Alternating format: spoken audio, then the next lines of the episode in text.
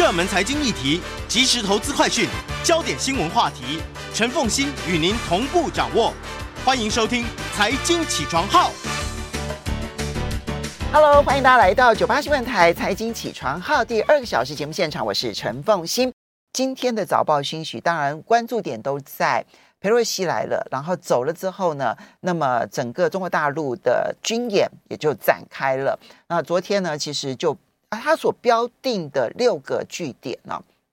那我昨天其实在，在嗯这个郑基龙奉陪当中，我邀请了雷倩啊，那么一起来谈这次军演产生的，不管是在嗯军事上面的，或其实我们经济上面讨论的还反而比较少一点点啊，因为经济上面的部分。我必须说，他我认为短期之内的冲击并不是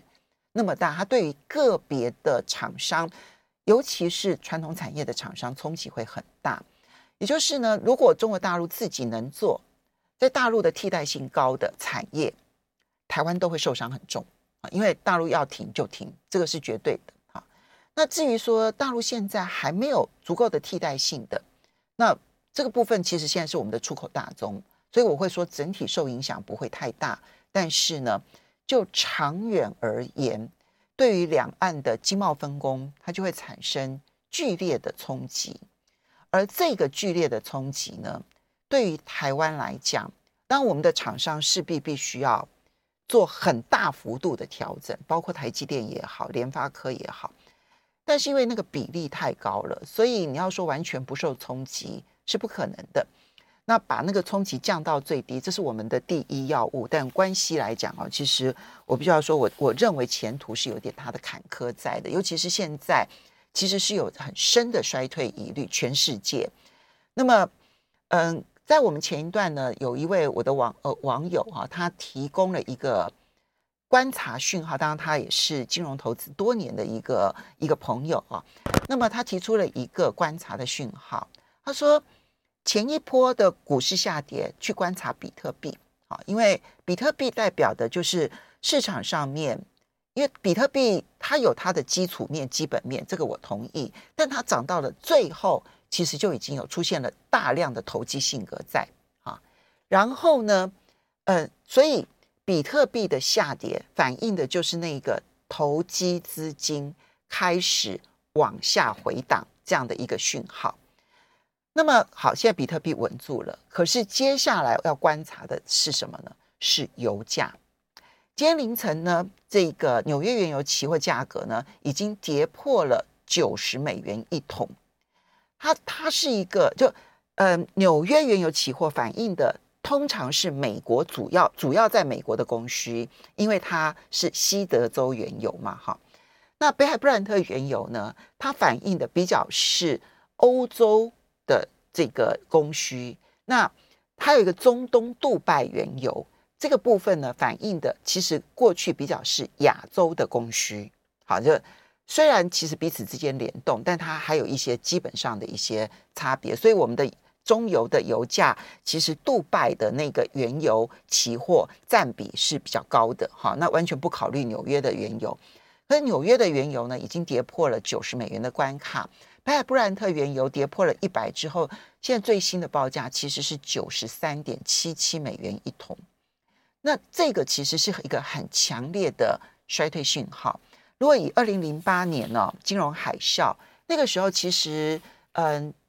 当时的油价的最高点是在七月，我印象非常的深刻。那时候的七月呢，最高的时候，西德州原油一桶一百四十七美元。但我印象很深刻是那一天一百四十七美元的那一天，台塑集团的董事长出来说，年底可能油价会跌到跌破一百美元。就那时候油价都还在一直往上涨哦，他出来警告说可能会跌到一百美元。他们当当然有他们的研究，这包括了期货市场上面的金融资金的动态，哈，对冲资金的一些动态，还有包括了就是能源。公司的股价，有的时候你在期货价格涨的时候，能源的公司的股价不涨不动，其实就意味它以后要下跌了。那之后七月之后，大家就知道说整个的那个雷曼事件啦，巴拉巴拉。好，那我不是说它会复制，但是通常来讲，油价下跌它是一个很强烈的衰退信号。所以在一个强烈的衰退讯号、两岸关系的紧张所形成的经济上面，它过去的分工没有办法再持续的影响，这是我们必须要去关注的。好，那当然这一次的这个军演，我觉得最重要的是，它从此改变了两岸军事上面的布局的军事均衡的情势，就是过去以海峡中线作为一个。嗯，默契的虚拟线，未来恐怕它再也不会成为一条可以被管控的一条线。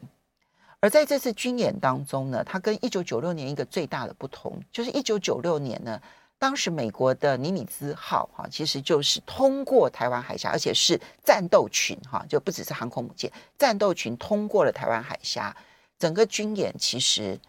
它的影响就。戛然而止啊！就是它展现出了它的一个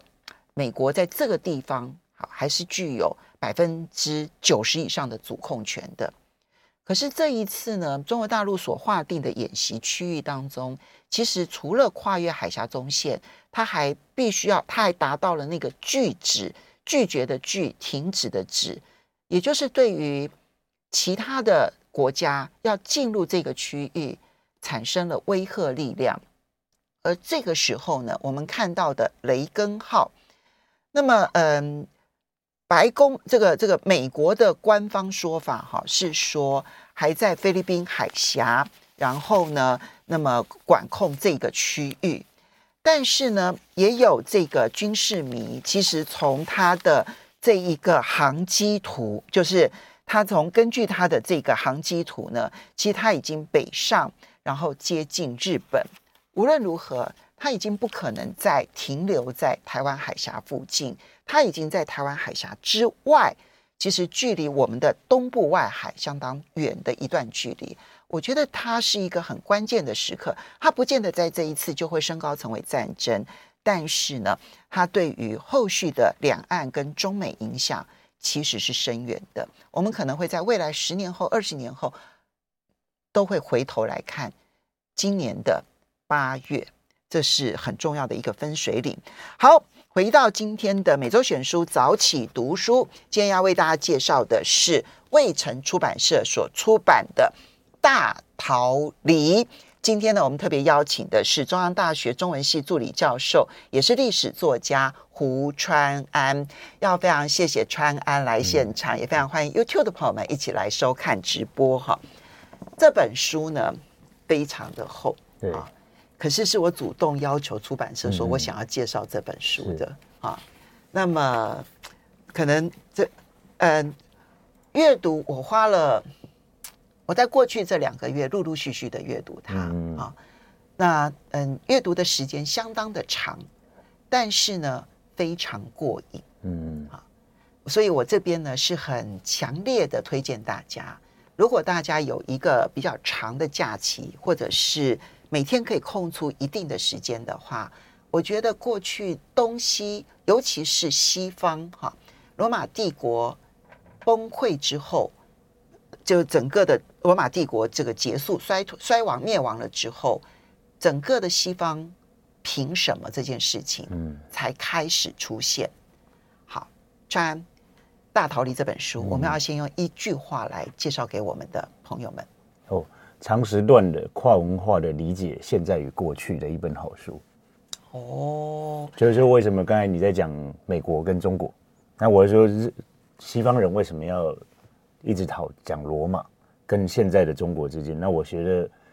为什么这罗马到现在还是重要？因为其实跟你刚才跟我们现在讲美中的对峙还是有关系的。那西方人很常去思考罗马帝国对他们的意义，然后而且会想说，哎，这罗马帝国如果还存在的话，这到底会造对我们造成什么影响？嗯，对。而且以前我们呃，以前中国史学界他们在问一个什么，那个西方为什么有资本主义？我们没有资本主义。但是这个问题他现在不不用这个回答，他说如果罗马帝国没有崩溃。如果如果罗罗马帝国没有崩溃，会造成什么原因？就是这里面常讲的反事实。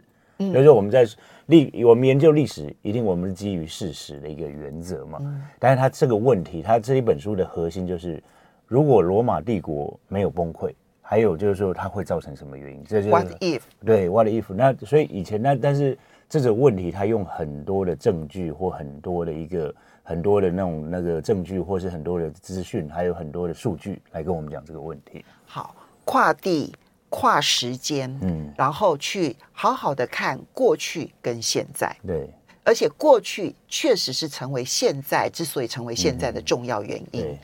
那不只是要去理解过去，更是要理解我们现在处的时代。嗯，那这本书的作者，哇，那这本书这本书就是一本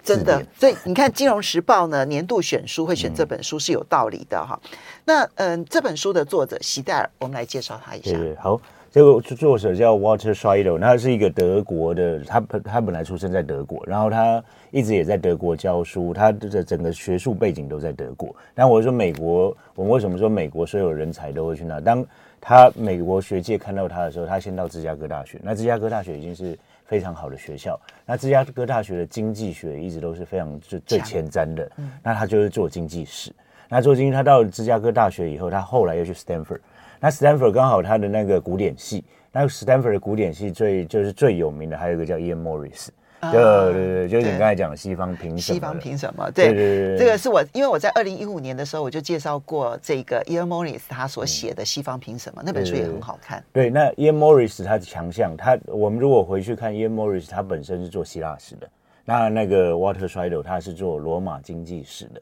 那只是说这两个人凑在一起，在这个古典系的时候，表示这古典系。已经不是以前传统我们认为的古典系，他们已经在思考西方的古典跟现在之间的关系，知识就是说，为什么他们两个在这个古典系，表示他们在古典系有一个策略性的发展，就是说我们要去解释我们这个古代文明跟现代之间的一个关系。那 Walter Scheidel 就在那个时候进去了。那他一开始的时候没有写这么大的一本书，他一开始的时候就我早上从我的书架上去找了两本，找了几本，就是 Roman Roman China。他这个东西，这个只是论文集。然后在论文集的时候，它里面大概有十几个人去写，那十几个人去写。那当初他们来的时候，其实不止就是 Walter Scheider，他已经在关注这个问题，他还找美国跟加拿大所有的好的学校一起去参与这个会议。那为什么 Roman China 这么重要？Roman 如果是对对对，如果 Roman 的代表那个罗马 Roman Empire 也代表的是现在的美国，他们就一直在思考中国的崛起的时候代表了什么意义。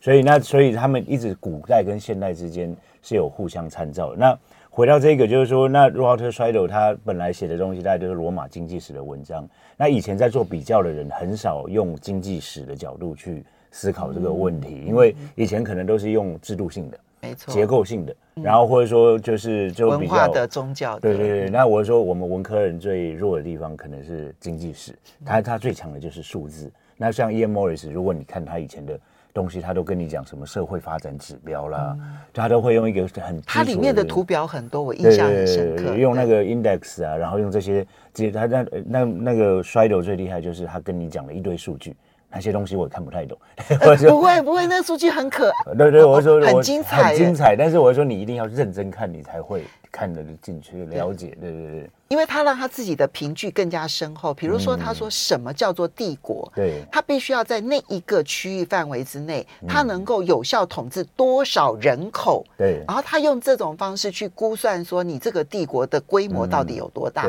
而不是说我称之为 empire 就叫做帝国。所以以前我们以为只要有皇帝就叫帝国，不是，你要有一个经济的规模，那个才有。但是所以他的东西会有更客观性的论据在这里面。嗯，所以这本书好看也就在这个地方。所以刚刚这个川安提到的，就是不管是他研究罗马经济史，然后开始去讨论过去、现在，或者是之前我曾经介绍过的 Ian Morris 啊，他的很好的同事，他在后来致谢的时候也特别去介绍了他。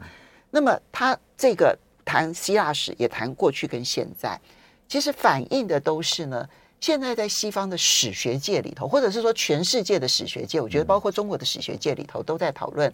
过去的。嗯，一千五百年发生了什么事？对，为什么？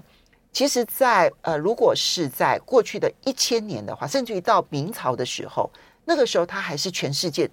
最强的帝国，嗯，或甚至郑和的那个舰队，对，它已经是最强的舰队。但是什么东西，什么时候开始转变？对，这过去五百年发生了什么事情？嗯，所以他们就要问西方凭什么？嗯，可是其实那个不是应该由过去这五百年来解释，对，其实是要从一千五百年，嗯。你从一千五百年，你才会知道说西欧是如何发展到五百年前，对，而中国又如何发展到五百年前，嗯，它都有它的原因，对。它的根基，而这个原因跟根基，使得后面的这五百年出现了东西方的大分流，对，这是一个很重要的一个大分流的研究时代，嗯，那你觉得作者提出了一个很重要的观点，对，他认为。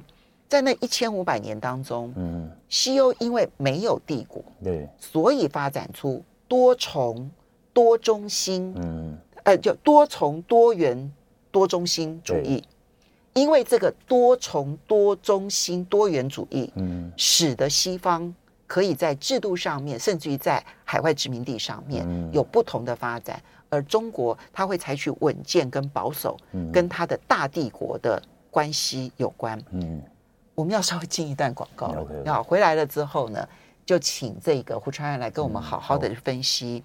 多重多元中心主义这件事情是如何形成的，又如何对现代产生了重大影响。马上回来，欢迎大家回到九八新闻台财经起床号节目现场，我是陈凤欣。每周选出早起读书，今天要为大家介绍的是《大逃离》，未城出版社所出版。在我们现场的是中央大学中文系助理教授，也是历史作家胡川安。好。川，我们就来回答一个问题：嗯、多重多元中心主义对为什么只有在西欧才会出现？嗯，为什么这个会成为现代化最重要的基础？对，我们如果看中国的历史，它大概有一个发展，就是我们常说分久必合，合久必分。一个帝国，它秦汉帝国崩溃了，然后后来变成，比如说到了魏晋南北朝，然后它又组成了一个大帝国，然后不管。唐帝国又重新整合起来了，然后再经过五代十国，它崩溃了，它又重重新整合起来。所以在读中国史的人，每一个人都会相信，可能这个即使经过崩溃时期，大家会整合。但是西方历史，我说从罗马帝国崩溃了以后，它就再也没有组成那么大的一个帝国。不管我们说以前那种什么神圣罗马帝国，但是我们知道神圣罗马帝国，它就既不神圣，也不罗马，也不是帝国。对对，所以它从来没有，大家都在想着一个。罗马帝国的样子，即使是希特勒，他或者拿破仑，他永远对一个帝国的想象都是罗马帝国，可是他永远再也组不起来。那再也组不起来，就回到这个 Walter Scheidel 就是从这个角度去思考，再也组不起来的罗马帝国，它可能才是现在西方跟全世界不一样的，因为不止中国，它的帝国可以整合起来，很多地方，我们如果去看西亚，比如说两河流域啦，这种或者是两河流域。他基本上帝国波斯完了以后，他后来还有一些，比如说哈里发啦，哈里发啦，因为那个我说鄂图曼呐，完全不同宗教，他也可以组成帝国。本来是波斯，他是信不同的宗教，到后来回教在这个地方都可以再组成帝国。所以人类组成帝国，可能是他的就是大家都一样的地方。那西方唯一不同的地方，就是它再也不能组成帝国。那不能组成帝国，它会有什么影响？就刚才你讲的多重多多多重中心，像我们如果去看现代的殖民史。现在殖民史不是只有一个帝国，有德国有帝国，法国有帝国，嗯，英国有帝国，西方在这么一个小小的欧洲大陆上面，同时存在这个帝国，但他们都住在一起，他们都在隔壁的邻居嘛。嗯，如果在中国就会发生什么？全部都把它整并起来，变成一个帝国。对，那你就不会竞争。那西方我说他们想到我们这么小块地，那我们要做什么？我们就只有往外发展。那个是因为有均衡稳定的列国体系，嗯，而这个均衡稳定的列国体系又习惯于他们可能在海上面，其实对他们来讲是习惯的，嗯，然后再加上呢，其实他们对外这件事情，他们发现说彼此之间稳定，我攻打你，你攻打我，我好像战争获利已经降到最低，所以干脆到全世界去发展。而且还有一个多重多中心主义，不只是政治上的，就是说他们还有商业上的，就是如果你看罗马帝国崩溃了以后。它没有一个政治上的一个统，结构上政治的东西。那比如说欧洲中古世纪，它最大的一个差别是什么？国王基本上没什么权利，他国王的国王的权利它是被限制的。所以到文艺复兴的时候，我们在思考什么？为什么有那么多的商人？那他可以变成另外一个权力的中心阶级？对，他的商人其实中国最大的问题在于商人永远没有权利，商人永远会被政治势力打压。但在西方的一个发展就是。国王或是政治的权利，它会被限制，让你商人的权利可以发展起来。那商人的权利有时候甚至是比政治的权利还大。那就是多重的一个很大的意义，就是它不是只有国王有权利，嗯，贵族有权利，其实商人、工会组织他们都拥有他们相当大的权利，而且权力有的时候哎，包括教会，对，有时候权力甚至于大到是由他们来决定君王。没错，那或者说教，所以他们就很习惯有不同的权力之间相互竞逐。那在不同的权力之间相互竞逐的时候，我们就有时候就我们要承认人世间就是有不同的这个东西。那中国其实只有在战国时期有这种东西，那他他后来已经完全没有。那回到这个就是说，当那就是说我们刚刚说到底西方凭什么？因为当商业开始，如果西方有这么多的政治的，比如说西德国、法国都跟那个英国的时候，那当然是商人的很有权力的时候，在大航海时代，他们要寻求的就是一个另外的海外的腹地。那回到这个。Walter Scheidel 也在跟他讲，这个时候地理的时候就重要，地理就是全世界的地理。为什么？就是美洲相对来讲，它比较靠近欧洲，它在航海，比如说当时他们的航海技术发展起来以后，他们可以找到欧美洲，然后美洲它可以做什么？它可以开始去剥夺、掠夺它的经济资源，然后来让它的国家的整个经济势力跟商业势力膨胀到。现在我们就是就就超越中国的一个程度，对。嗯，所以呢，那个其实是一个罗马衰亡之后而稳定列国体系出现，而稳定列国体系，当然它其实某种程度进入了一个黑暗时代，可是相互竞争的一个结果，彼此之间呢学习模仿替代的结果，它反而就发展出了一个很不一样的一个体系，跟所有的帝国体系都不一样的体系。对。那我们就要来问说，那这样子说起来的话，罗马帝国衰亡是必然的吗？对，说我说所有帝国都会衰亡，但是说所有罗马帝国衰亡当然是必然的，只是说所有帝国衰亡它一定会会衰亡，只是说它有没有再重建起来。对，为什么？就对？好，他所以他这边做了一个很重要的比较，嗯、就是他当然拿最极端的、嗯、一边就是东亚这边的中国，嗯、然后另外一边呢是欧洲的这个欧洲欧洲次大陆、嗯、去做它的各方面的比较，嗯、因为中国是。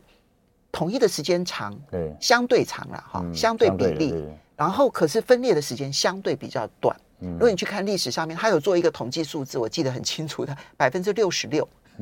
百分之六十六是在统一的时期啊，剩下的时间它其实是在分裂的时期，所以它是统一的时间长，分裂的时间短，而且意识上他们也都比较接受统一啊。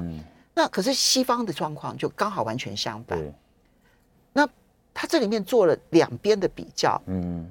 你觉得他的比较让你印象最深刻的是哪些？对，我如果看这本书精彩的，我们还是觉得就是为什么我们要再看这个罗马帝国？因为就是说我回到了 Walter Scheidel，他的经济史学家，他说罗马为什么对不对？我们说他为什么崩溃？我们先说他为什么会兴起？好，他以前就是说我们以前在思考罗马兴起的时候，我们都是用一些就是什么凯撒啊，就是这些政治人物，没有他就跟你讲，罗马征兵这个制度相对来讲，他的征兵的。就是资源，它会减低、降低很多，它会有效运用、有效运用资源，而且所以相对来讲，它罗马基本上像我们说，它很多基本上一半以上都是军人，就是说这种这这种东西是基本上在。呃，到西欧一直要到那种呃，比如说拿破仑帝国，或者说现代的帝国以后，他才有可能要，因为这征兵其实要花很多的资源，就动员兵员这件事情上面，他的能力很强，很强。他基本上在前现代的帝国里面，他是最强的。那而且再加上罗马的优势是什么？他以前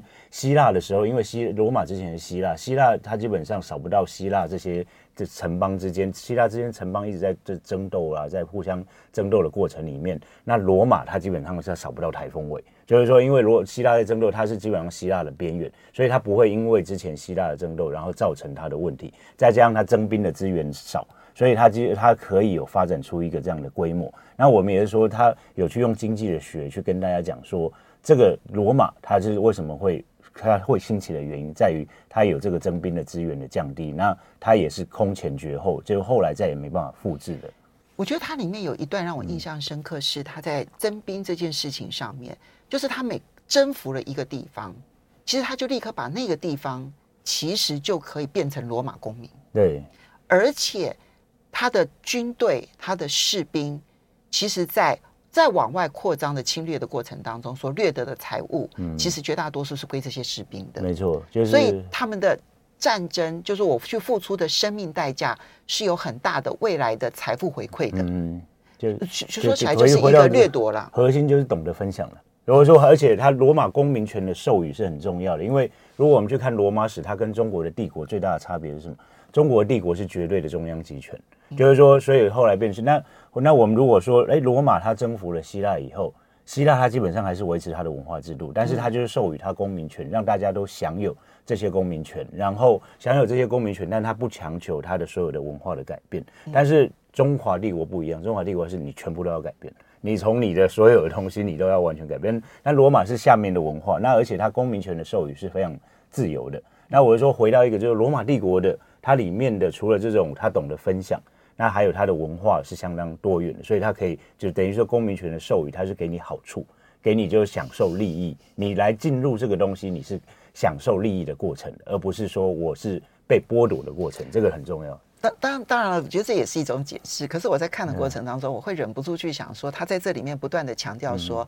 去侵略掠夺的就是你的，去侵略掠夺的就是你的。对，我就觉得他们那种根深蒂固的，嗯，一定要侵略这件事情，OK，其实影响也真的是蛮深的。或者说，回到我们刚才讲的多元中心，为什么后来西方你侵略它，你就可以获得某些东西？那资源它，所以这个东西可能。在于是说，他可能从不过这回到这可能不是这个这本书的对，因为我们还是回到就是大逃离，就是还是逃离这个帝国才有到最后可以。那我们刚才是说罗马为什么会兴起？他就是找到了一个最好的可以分配资源，就是说你去侵略，那你就得到这种，你才会变成一个大帝国。但是我说回到这个大这个这本书的核心还是在于是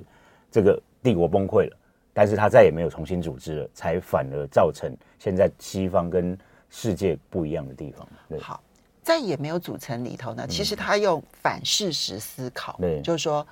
因为在这过程当中，其实有几个可能似乎有机会统一全欧洲的强大的强权、嗯、啊，比如说东罗马帝国曾经复兴过，对。啊，然后也比如说在这个嗯，他们欧洲自己内部，比如说法兰西的加洛林王朝也曾经相当的强、嗯、啊，德意志帝国也曾经其实独领风骚一阵子，对。那我觉得，对于我们去研究最近这五百年的历史当中，最最最会研究的，就文艺复兴时期的，就是哈布斯堡王朝。嗯，他也曾经独领整个风骚啊，哈。可是，在欧洲自己内部，就再也没办法形成，就是你占领的人口数、面积、土地到一定比例的帝国，就再也没有了。我们刚刚讲这些虽然很强大，但它都再也没有成为帝国。对。那外来的侵略，不管是从这个中东来的哈里发的王国，嗯、或者是蒙古大军，哈，这个大家最熟悉的，也都没有办法渡过真正到西欧，其实都只有到现在的东欧这一带而已。为什么？对，所以你看，我们看拿破仑，他也想要重振一个，那或者说像希特勒，他其实心目中都是有一个罗马帝国的存在，就是从这个这个跨越整个东的那个跨越整个地中海世界，他们心目中都有一个这样那。我是说，当然，这刚才你讲的可能是已经七八个帝国，这每个帝国都有问题，因为他们里面是分在每一章讲。那我们说，当然就是说，这里面除了征兵会有一个问题，还有统治上实际的问题，是它后来已经发展成一个，就是像我们如果回去就征兵的，他的资源，像那个对，所以征兵资源是一个其中。那另外，对对对，我们稍微休息一下，等一下把其他原因。综合讲给大家听，欢迎大家回到九八新闻台财经起床号节目现场，我是陈凤欣，在我们现场的是中央大学中文系助理教授、历史学家胡川安胡老师，也非常欢迎 YouTube 的朋友们一起来收看直播。每周选书早起读书，今天为大家介绍的是卫城出版社所出版的《大逃离》。好，那我们刚刚提到的就是罗马之后，西欧在美帝国。对。这件事情，我们刚刚举了很多例子，当然。它各自的内部结构都不一样，对，那各自没有办法发展成为罗马帝国的原因，嗯，其实也都不一样，是。可是它有一些综合的因素，嗯，啊，使得他们再也没办法形成大的罗马帝国，对，这就是西欧为什么它一定是最后发展成为稳定的列国体系的重要原因，嗯，好，所以川你怎么去看？因为这个 Shutdown 他他用了很大量的篇幅去介绍这一段的历史，嗯，对。你有没有哪一些结构性的因素让你印象深刻？我说回到一个很核心的，他其实蛮强调地理这个因素的。就是说，我是当然地，我说为什么中就是地理的因素，它本身因为欧洲的地理的环境本身跟那个东亚的状况不太一样嘛。那地理的因素它是蛮强调。那还有里面它会跟大家开启的另外一个，就是说在台湾可能比较没有听过的，就是内亚的世界。就是蒙古，刚才我们讲蒙古可以进入这个欧洲，但它没有办法统治这个世界，没有办法统治这个欧洲的世界。那也在于说，蒙古它即使它没有办法像之前的罗马帝国一样，就分配给大家那么多资源。那再回到就是说，欧洲的地理因素也让他后来进入这个的地方的时候，他没有办法。管理这个管理这个地方，那所以他也会限缩了，他在没有办法再组成一个这样这么大的一个帝国。嗯、如果对我来讲，当然地理因素对我来讲影响非常的大，嗯、尤其是他特别提到像蒙古啦、哈里发啦，嗯，因为呢，他们在对他们来讲，欧洲都是远征，欧洲的地形呢是一个横向的一个长方形，哈、嗯，对，那那所以这使得呢，蒙古跟哈里发，他如果要往西欧远征的时候。它的核心就会距离欧洲非常非常遥远，嗯、对，它的运输补给就会出现问题。嗯，那可是呢，你要让它在当地，使得当地变成它另外一个核心，就会牵涉到当地的核心跟真正在亚洲的核心彼此之间相互争夺权力。嗯，事实上，蒙古就出现了这样的状况，哈里发也出现了，因为他是从中亚来的嘛，哈里发，然后蒙古是从那个中中那边那个就内亚来的，蒙古来的，对。对那地理的因素呢，也是东西方不一样的重要原因。这个其实贾德戴蒙呃呃，对，他就已经曾经论述过。对。可是这本书我觉得他写的更清晰，其实比贾德戴蒙写的清晰多了，因为他是从经济的观点去看，而贾德戴蒙是纯粹从地理的观点去看。对。有一点让我印象深刻，因为我我我搞财经嘛哈，所以我对数字比较比较关心，对对对，比较关心。他提到。欧洲的海岸线有三万多公里，没错，就是它从地中海世界一直到大西洋世界，基本上，而且它每一个每一个这种小区块跟海洋中海洋的距离其实都是很近的，没错。然后或者说，你看地中海世界以前，即使罗马帝国统治的一个，它基本上都是统治海岸，它没有就是其实你到深入回到那个没有太太太多的地方是在内陆的部分，嗯，而东亚这个部分，你看中国其他的海岸线最长的时期也只有六千多公里。嗯一边是三万多公里，一边是六千多公里，它就会使得你在运用海的资源这件事情上面差距非常的大。对，或者说我们在说现在其实最大的问题就是中国能不能变成一个海权国家嘛？嗯、那其实西方它大概几百年前它已经脱离这样的脱离这样的，因为每一个人都是往海岸，像刚刚才我们说的，逃离帝国的欧洲变成全世界最多帝国的地方，像我们说有德国帝国、有法国帝国、有英国帝国。这些都曾经是个帝国，西班牙帝国，但是它的帝国从来不是在它自己的欧洲，而是它往海洋去发展。嗯、那海洋去发展的可能性，就是说，回到以前我们在讲工业革命这本书，我觉得还有一个精彩的地方，就是以前在讲工业革命的时候，我们都以为是哇那个什么发明的蒸汽机，欧洲就变得不可一世。他就说这个其实不是。对，不是因为这个，而是在于它是堆叠而来的。对，它把以前我们把工业革命的核心放在曼彻斯特，就是发明那个发明蒸汽机的核心。它把工业革命的核心反而放在伦敦，为什么？就只有这个帝国的中心，你开始去往海外拓展的时候，这才是让大家产生不一样的。而且它不是一个国家拓展，像明代的发展是什么？就是国家有意识的组织。这种郑和下西洋，但他没有发展出任何东西。但是在西方不是，西方永远是像荷兰是东印度公司，然后这东印度公司它本身是一个重商主义下的一个传统，然后它去海外发展了以后，每个都去海外发展，去进驻海外的资源，就是把你海外的资源掠夺回来到我这边，它你才会产生资本主义上一个结构性完成不完全不同的改变。对，当然它这里面就跟制度上面来讲的多重多元中心也让我印象深刻，就是。正因为呢，他的国王其实他的权力相对不高，对，因为他都一直是城邦发展的，他也一直没有形成一个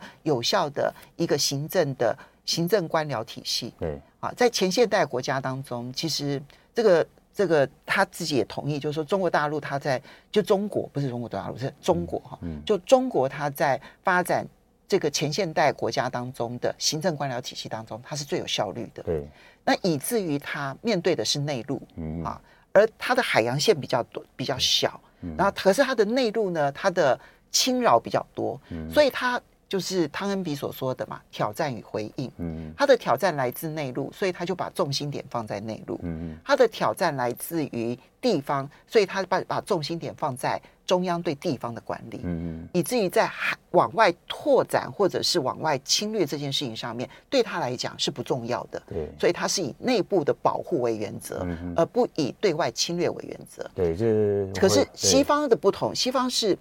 列国竞争，嗯，所以每一个国家如果有一个国家对外拓展成功了，对，其他国家快速的模仿，嗯，因为如果这个国家成功，你不跟着模仿，你可能会被他吃掉。没错，而且我说回到这个，我们在想它基基本上几个讲中国的核心官僚制度，官僚制度我觉得非常核心的，因为我自己做秦汉史，那我们就看基本上秦汉帝国的官僚制度，它已经发展到非常巨细靡遗的，他会讨论到，你看他。当时身份证哪里来的？我们现在有没有身份证？嗯，身份证基本上是关中国在秦的时候就已经发展出来，里面已经巨细靡遗到你的配偶，就像我们现在拿的那个，哦，真的，哦，对。然后你的颜，你的脸颜色是长什么样子？还有你的身高几寸？他掌握一个人已经可以掌握到这种程度。这就是商鞅去投投李店，那之所以被拒绝，拒绝就是因为他不敢秀他的身份证，他抓得到，那他抓得到。具体的抓得到哪一个人？那我说中国从秦就已经发展到到现在更严格，所以这是中国的官僚。那他永远在，